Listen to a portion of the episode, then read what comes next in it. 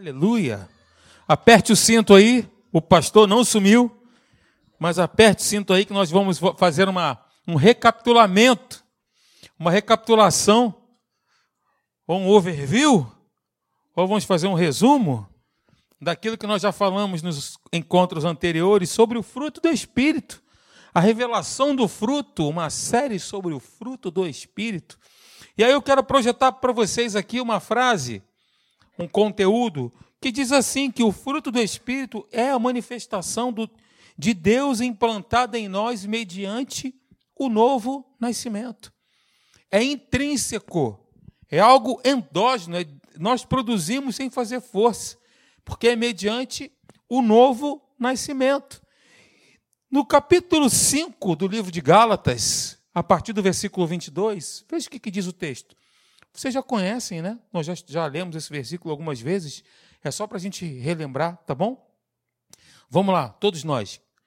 Mas o fruto do Espírito é amor, alegria, paz, longanimidade, benignidade, bondade, fidelidade, mansidão, domínio próprio. Para. Fala assim: ah, como eu preciso, Senhor.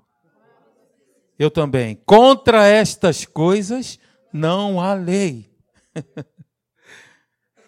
Amém? Quero dizer para você que tudo isso aí, mesmo que você não sinta, eu também, é do Espírito, é fruto dele, e nós temos a capacidade para produzir isso, ok? E em um outro texto também, no livro de Efésios, capítulo 5, do versículo 8 a 9, diz assim: Veja, pois outrora éreis trevas, hoje não mais. Éreis, porém agora sois luz no Senhor. Então, Andai, está no imperativo, é uma ordem, é uma ordenança de Deus. Andai, é imperativo, não tem outra opção, hein, gente? Andai como filhos da luz, porque o fruto da luz consiste em toda bondade e justiça e verdade. Eu falei para vocês aqui no nosso último encontro que essa palavra fruto, no grego, fala sobre o fruto das árvores, do campo, da terra, aquilo que é produzido e fala também, metaforicamente, sobre obras ou ações, fruto que é a expressão visível do poder que atua no interior e invisivelmente. O caráter do fruto, né, o caráter do fruto, a essência do fruto, sendo evidenciado pelo caráter do poder que o produz. O poder não é nosso, o poder é do Espírito que o produz, a essência está em, cada, está em cada um de nós. Estou, só estou recapitulando, tá bom? Fruto do Espírito é a evidência visível de um poder invisível que atua no interior de cada um de nós aqui, que nascemos de novo. E lá no livro de Efésios, capítulo 2, do versículo 1 a 3, um texto que também você conhece, diz que ele nos deu vida, estando nós mortos em nossos delitos e pecados, nos quais andamos outrora. Segundo o curso deste mundo, segundo o príncipe da potestade do ar, do espírito que agora, agora, nesse momento, está atuando nos filhos da desobediência, entre os quais também todos nós, um dia também andamos outrora, segundo as inclinações da carne, fazendo a vontade da carne e dos pensamentos, e por natureza nós éramos então filhos da ira, como também todos os outros que não têm a Jesus. Hoje não éramos, hoje não. Amém, gente? Fomos transportados. Você foi escoltado por uma carruagem de fogo, aleluia, do império das trevas para o reino do Filho do seu amor. Destituídos de Deus, sem paz, sem salvação, condenados. Hoje não. Hoje nós estamos em Cristo, não estamos em crise, estamos em Cristo. A crise deixa para aqueles que estão fora da aliança. Nós somos aliançados de Deus. Nós temos uma aliança com Deus. A aliança esta indissolúvel, inquebrável. Gente, que Deus estabeleceu com nós, fome, nudez, espada, perigo, tribulação, morte, nada nos separará do amor de Deus. Nada. Nada poderá nos separar do amor de Deus. O diabo tenta, mas ele não consegue. Porque, o, como disse o Júlio ali no louvor, tudo que estava escrito contra nós aquele testamento de acusação, acusatório, ele foi rasgado, Jesus rasgou. Não há mais condenação para aqueles que estão em Cristo Jesus. Mas a lei do Espírito da vida nos livrou da lei do pecado e da, e da morte. Eu estava lendo a epístola de João hoje pela manhã, e João diz né, que se nós, nós, se nós permanecermos em Deus, Deus permanece em nós e nele nós temos a vida eterna. Olha que dom maravilhoso. Dom é igual presente, é a mesma coisa. Gente, nós temos vida eterna. Eu vou te ver lá no céu. A gente vai se ver. Eu creio no meu coração. Isso aqui não está na Bíblia, mas eu creio, eu tenho direito de crer. Você tem também direito de crer? Mas eu creio, por exemplo, que eu vou, eu vou reconhecer o, o David lá. Eu creio nisso. Você crê, Jorge? Você crê? eu também creio. Possa ser, não sei, né? Também. Gente, vamos lá. Vamos voltar aqui para o nosso conteúdo. Nós éramos dominados pelos desejos da carne, nossos pensamentos concordavam com isso com os desejos da nossa carne.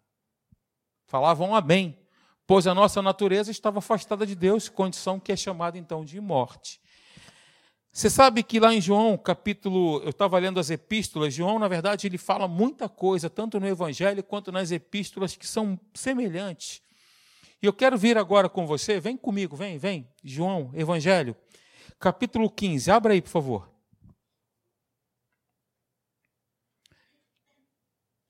Quem sabe aqui eu não peço alguém para fazer uma leitura, né? Quem sabe? João 15, não, João, capítulo 15, João, Evangelho.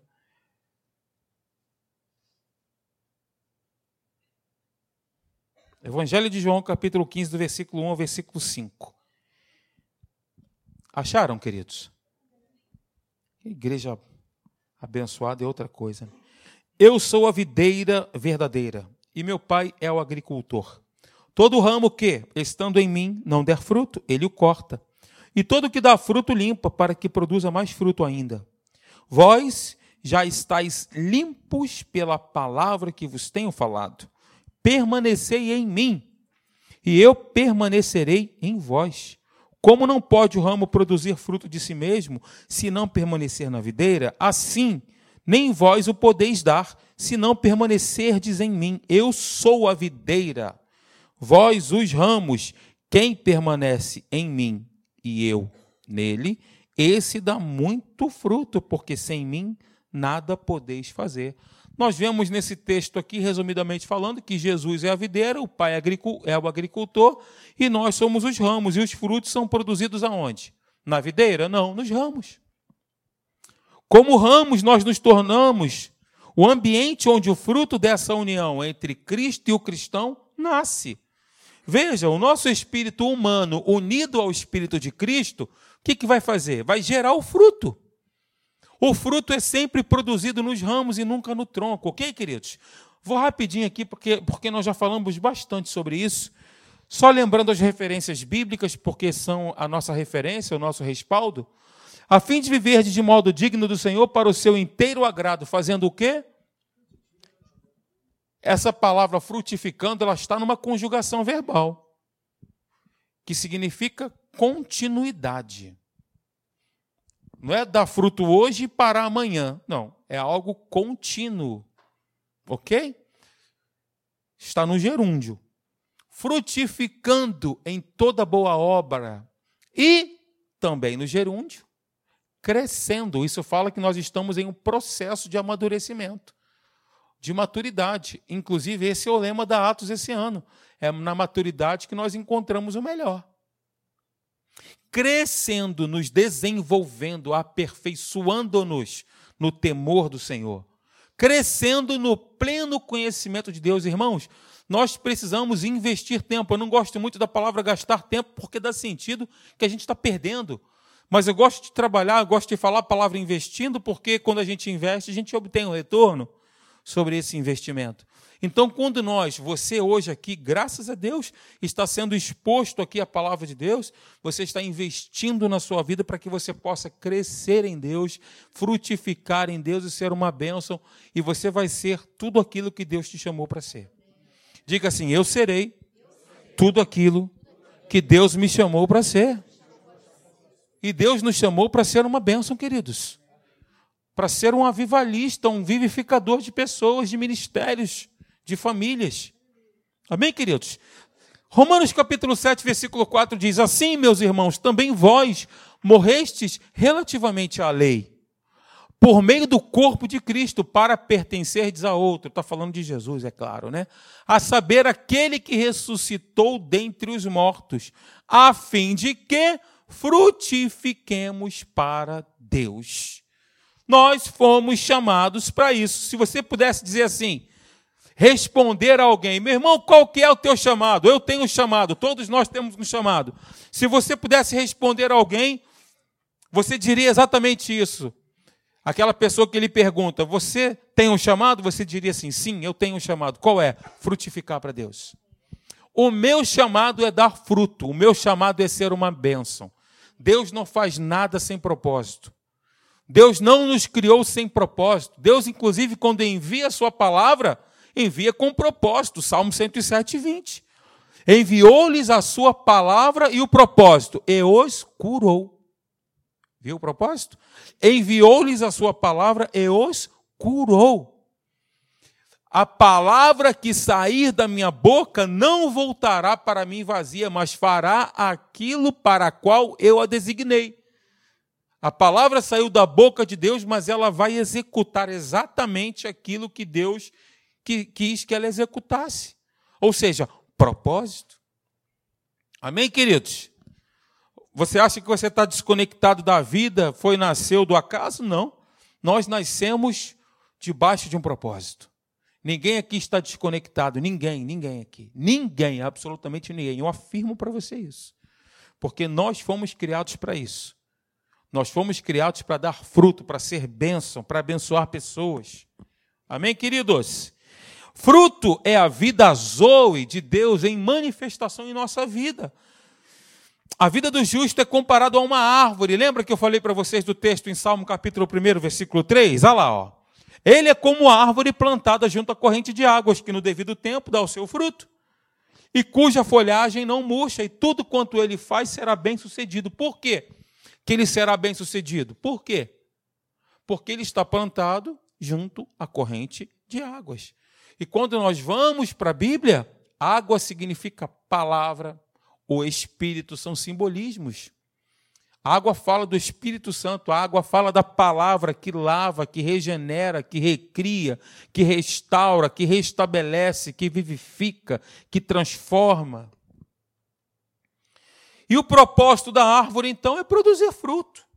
E do cristão, que é o nosso caso, é manifestar o fruto que existe dentro dele. Amém, gente? No, é, outra sorte também está escrito que toda árvore que não produz bom fruto é cortada e lançada no fogo. Jesus disse isso.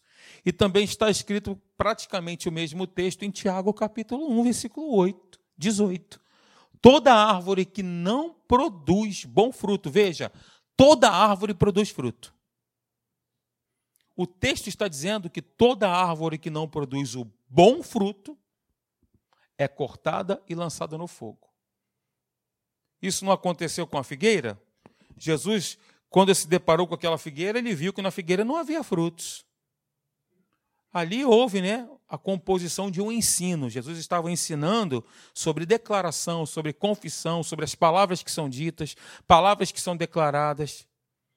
O princípio era exatamente aquele, para mostrar para os discípulos o poder da confissão, mas aquela figueira não tinha fruto.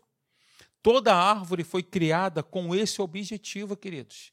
A árvore, ela dá fruto por si só, é da natureza da árvore produzir fruto. Qual é a natureza da árvore? Produzir fruto. Nenhuma árvore é estéril, nenhuma semente é estéril, nenhuma semente é neutra. Nenhuma. Porque senão não seria semente. Se ela é uma semente, ela não pode ser neutra. Ela tem que produzir, ou produz abrolhos, ou produz capim, navalha, capim-limão, qualquer tipo de capim, ou produz uma árvore boa para com fruto bom. Então, toda árvore que não produz bom fruto é cortada e lançada no fogo. A árvore produz os ramos que que produzem, na verdade, né, o fruto. Amém, gente? Nós fomos chamados para dar fruto, querido. Queridos. Fomos chamados para dar frutos. Esse aparelho às vezes quer comer o S, mas eu não deixo ele comer o S. Nós fomos designados para por Jesus na terra para mostrar a natureza do Pai, frutificando o fruto do Espírito, abençoando pessoas. Queridos, ter uma vida frutífera é a mesma coisa que andar em santidade. Andar no Espírito, frutificar, é igual a não satisfazer a concupiscência da carne. É a mesmíssima coisa. E aí eu queria essa noite com você falar sobre a diferença de resistir versus fugir. Satisfazer a concupiscência da carne é pecar. A palavra fala que depois do novo nascimento, o pecado não terá mais domínio sobre, sobre vós. Não tem mais. Abra comigo, por favor, a sua Bíblia em Romanos capítulo 6, versículo 14, por gentileza. Romanos 6, 14. O pecado não tem mais domínio sobre nós, queridos, não tem mais. Porque nós não estamos mais debaixo da lei, sim da graça de Deus, do favor de Deus. Romanos 6,14, acharam? Diz assim: Porque o pecado não terá domínio sobre vós, pois não estáis debaixo da lei, e sim da graça. Queridos, nós fomos livres da lei do pecado e da morte, e hoje nós podemos escolher a quem vamos servir se ao pecado como escravos ou a Deus como servos da justiça. Então, cabe a mim e a você, cumpre, portanto, a nós dominar o pecado. Não é Deus que faz isso, nem o Espírito Santo. Isso cabe a mim e a você. Ah, quando eu vi, eu caí. Tá bom. Eu nem percebi que eu caí. Tiago fala, eu vou ler esse texto aqui, sobre a questão da cobiça, quando esta atrai e seduz. É algo que já está sendo maturado, já está sendo desenvolvido no âmbito mental, até dar à luz. Gênesis capítulo 4, versículo 7, não precisa abrir, só preste atenção, eu vou ler o texto para você. Veja só o que, que disse Deus. Se procederes bem não é certo que serás aceito? Para quem Deus disse isso? Para quem? Caim. Tem até uma música que diz: Quem fala mal de mim, de Caim. Essa música, misericórdia. Se procederes bem, não é certo que serás aceito? Se todavia procederes mal, eis que o pecado jaz à porta. E esse texto é interessante é como se, porque ele traz a alusão, é como que se um cachorro tivesse assim deitado à porta à espreita. Dá oportunidade, ele entra. Abriu a porta, tchim, tu nem percebe. O pecado jaz à porta, o seu desejo será contra ti, mas cumpre a ti dominá-lo. Gente, Deus disse isso na antiga aliança para Caim. Nós estamos na nova aliança, nós temos o Espírito Santo. Eu estou falando sobre resistência. Diga, eu posso dizer não. Deus me criou com essa capacidade.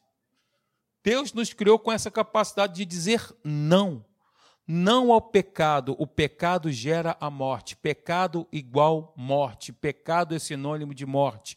Morte é sinônimo de afastamento eterno de Deus. Morte é sinônimo de inferno. Não se prega muito isso hoje. Há, porém, uma diferença, queridos, entre fugir e resistir, que nós devemos considerar. Look to me, preste atenção agora, hein? Tudo que eu falei aqui foi importante, mas agora você tem que prestar atenção. Aperta o cinto aí, tá ligado? Tá ligado? Preste atenção no que eu vou dizer para você. Fugir. O que significa? Significa desviar-se ou retirar-se apressadamente para escapar a alguém ou a algum perigo. Pôr-se em fuga, apartar-se, evitar, afastando-se, evitar alguém ou algum perigo escapando. Nós podemos fazer isso de duas maneiras, a Bíblia nos mostra isso. Fugir. Tu entendeu o significado disso? Isso tem que ser pregado para os jovens, cara. Resistência versus resistir e fugir. Isso tem que ser pregado para os jovens. fugir de quê? Veja o que diz o texto bíblico em 1 Coríntios capítulo 6, versículo 18. Pode abrir. Vamos ficar aqui até 10 e meia hoje.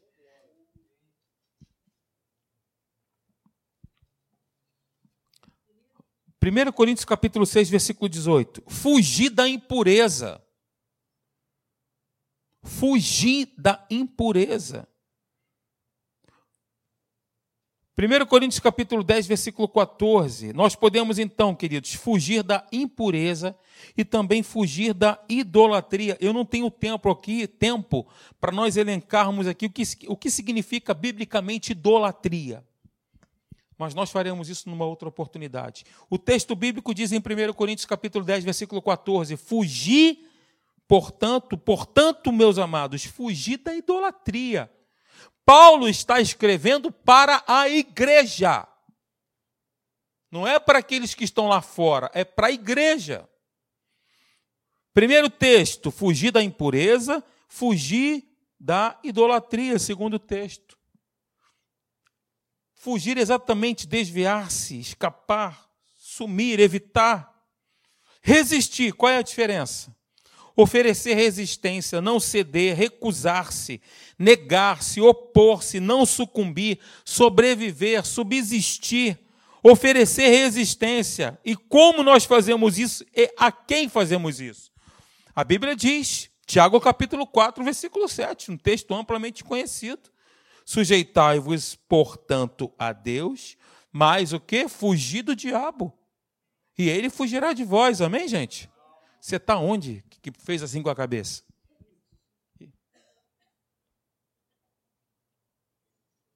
resistir ao diabo. E ele fugirá de vós. É um combate de resistência. Agora, quais, quais são as armas que eu utilizo para resistir ao diabo? Com que eu resisto ao diabo? Com a minha vontade de resistir? Sai, seu diabo, sai. Sai em nome de Jesus. É assim que eu resisto ao diabo? Orando e repreendendo? Sim ou não? Sim ou não? Não. Nós resistimos com a palavra da verdade. A palavra ela é espada, da sua boca uma espada sairá para ferir com ela as nações. Está no livro de Apocalipse.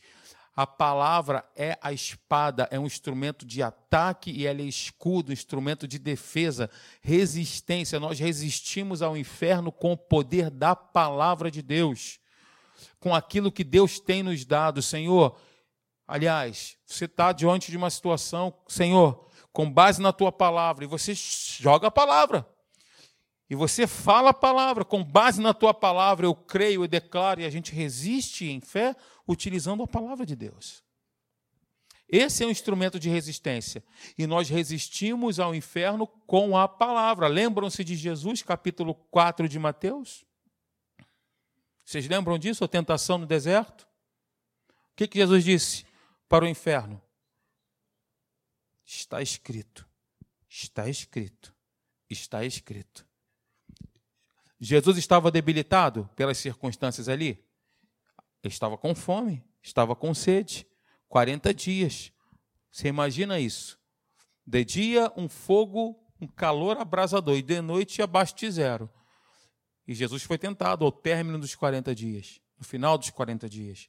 E ele resistiu com o poder da palavra não com a força que havia nele, mas com a força, melhor dizendo, não com a força humana dele, mas com a força interior que estava nele, que era a palavra de Deus.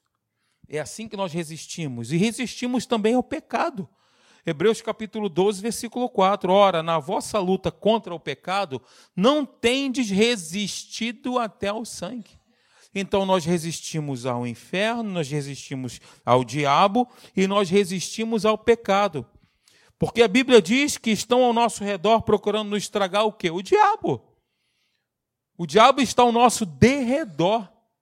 Porque ao redor daqueles que temem a Deus estão os anjos do Senhor. A Bíblia diz que os anjos do Senhor estão ao nosso redor e nos livra. Quantos livramentos você já recebeu e eu também, sem sequer nós vermos isso? Mas certeza que nós fomos livrados por Deus em muitas ocasiões, sem percebermos esse livramento. Então, ao nosso redor estão os anjos do Senhor, porque a Bíblia diz isso. Só que o nosso adversário, ele está ao nosso derredor. É por isso que Pedro diz: olha, sede sóbrios e vigilantes, fiquem atentos, apercebidos. O diabo, que é o vosso adversário, ele anda. Ele não está parado, estático, inerte, ele está andando. Ele está assim meio que procurando aquele jeitinho dele, hein? Procurando assim uma oportunidade. Andando ao nosso derredor, como leão que ruge procurando alguém para devorar. Ele está andando, procurando alguém procurando, sempre atento. Por isso que Pedro diz: sede sóbrios e vigilantes. E também, além do diabo que está ao nosso derredor, o pecado também. Hebreus capítulo 12, versículo 1. Portanto, também nós, visto que temos a rodear-nos tão grande nuvem de testemunhas, desembaraçando-nos de todo o peso e do pecado que tenazmente, todos os dias, nos assedia. Então, o que nós devemos fazer? Corramos com perseverança. Não é apenas correr. Correr com perseverança é quando você chegou no ápice. Eu não aguento mais, eu não estou aguentando mais. E você vai. Mais um quilômetro. Alguém aqui já fez corrida aí de 5, 10? Já fez? Você está ali, né? Você está nos, nos quatro quilômetros. Aí, quando, meu Deus, eu não estou aguentando mais, estou com dor na perna, estou com dor na batata da perna, estou com dor nas costas, estou com dor no quadril, estou com dor no ombro, estou com dor em tudo, estou com dor. Então joga fora, né? junta tudo e joga fora. Aí você está ali no final do quarto, chegando pertinho. Não, eu tenho que andar mais um quilômetro. Falta só um quilômetro. Aí quando você passa um quilômetro, os 900 metros. Aí você, poxa, agora são. Caramba, consegui mais 100 metros, 800 metros, 700 metros. E você vai vencendo. Porque está aqui, ó. Está na cabeça. É correr com perseverança. Quando nós achamos que nós terminamos, a gente tem que dar mais uma, um gás mas um input. Amém, gente? Então, uma vida frutífera é a mesma coisa que vida de santidade. Como eu falei, andar em espírito é igual a não satisfazer a concupiscência da carne. Gálatas capítulo 5, versículo 16 diz isso: andai no espírito. E desta forma, andando no espírito, jamais satisfareis as concupiscências da carne andai no espírito e jamais satisfareis. Andando no espírito, jamais satisfareis. Não é andando orando o tempo todo, é andando sóbrio, ligado, perceptivo, ligado com Deus. Ninguém consegue ficar orando o tempo todo, Senhor, meu Deus, meu Pai, eu quero te agradecer. Então, olha só, Cláudio, vamos passar um cheque. Senhor, então, Pai, em nome de Jesus, abre essa porta. Então, Cláudio, olha só, a gente tem que pagar. Ninguém consegue. Ninguém consegue. É você estar tá percebido, perceptivo, ligado vigilante, atento. Isso é andar no espírito. A oportunidade que a gente tem de ficar sozinho, liga lá, dá a partida no homem interior, passa a primeira e começa. Vai falando em línguas e vai trabalhando o homem interior. Amém, gente? É isso. Queria que você ficasse de pé.